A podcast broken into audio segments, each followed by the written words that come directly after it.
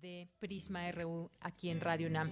Gracias allá en cabina a Rodrigo Aguilar en la producción, a Denis Licea en la asistencia, eh, hasta donde me quedé está Andrew Friedman en los controles técnicos y pues gracias también a todos mis compañeros eh, que forman parte de este equipo, a Cristina Godínez, a Isela Gama, a Ruth Salazar, a Virginia Sánchez, a Abraham Menchaca, a Cindy Pérez Ramírez, a Danilo Olivares, a Tamara Quirós, a Dulce García.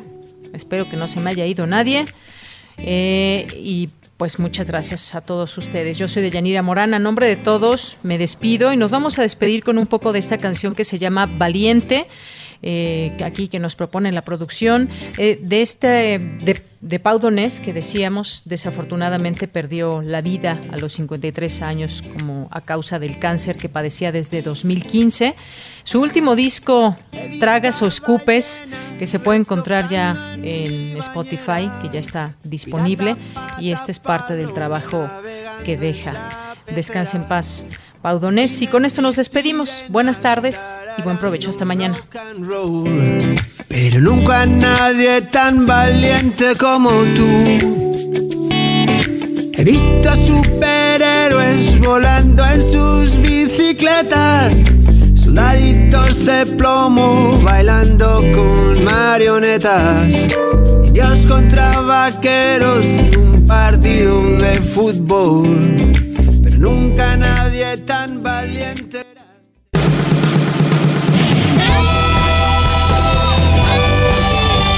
Prisma RU. Relatamos al mundo.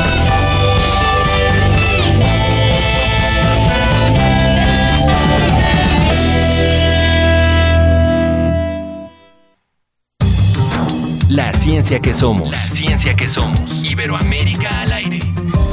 Descubre la ciencia que está presente en tu día a día a través de cápsulas, reportajes, entrevistas y reportes en vivo. Viernes de 10 a 11 horas por el 96.1 FM. La ciencia que somos. Iberoamérica al aire.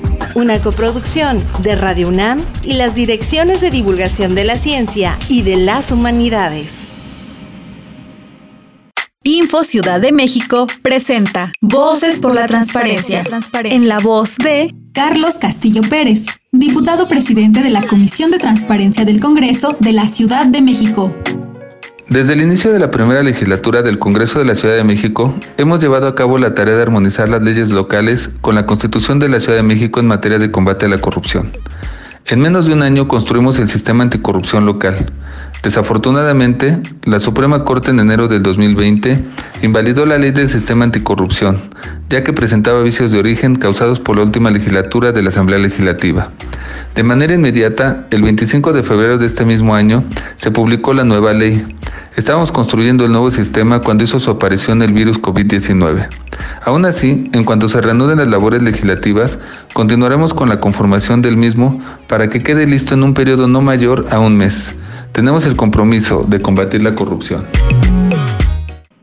Aviso importante. Si te encuentras con señales como estas en la calle, quiere decir que estás entrando en una zona de alto contagio y estás corriendo un alto riesgo de contagiarte y contagiar a los demás. Si tienes que transitar por estas zonas, usa cubrebocas, guarda distancia y no te toques la cara. Si sientes cualquier síntoma, comunícate de inmediato a Locatel al 56 58 11 11 o manda un SMS al 51 51 5 con la palabra COVID-19. Aléjate de las zonas de contagio. Quédate en casa. Instituto Electoral Ciudad de México.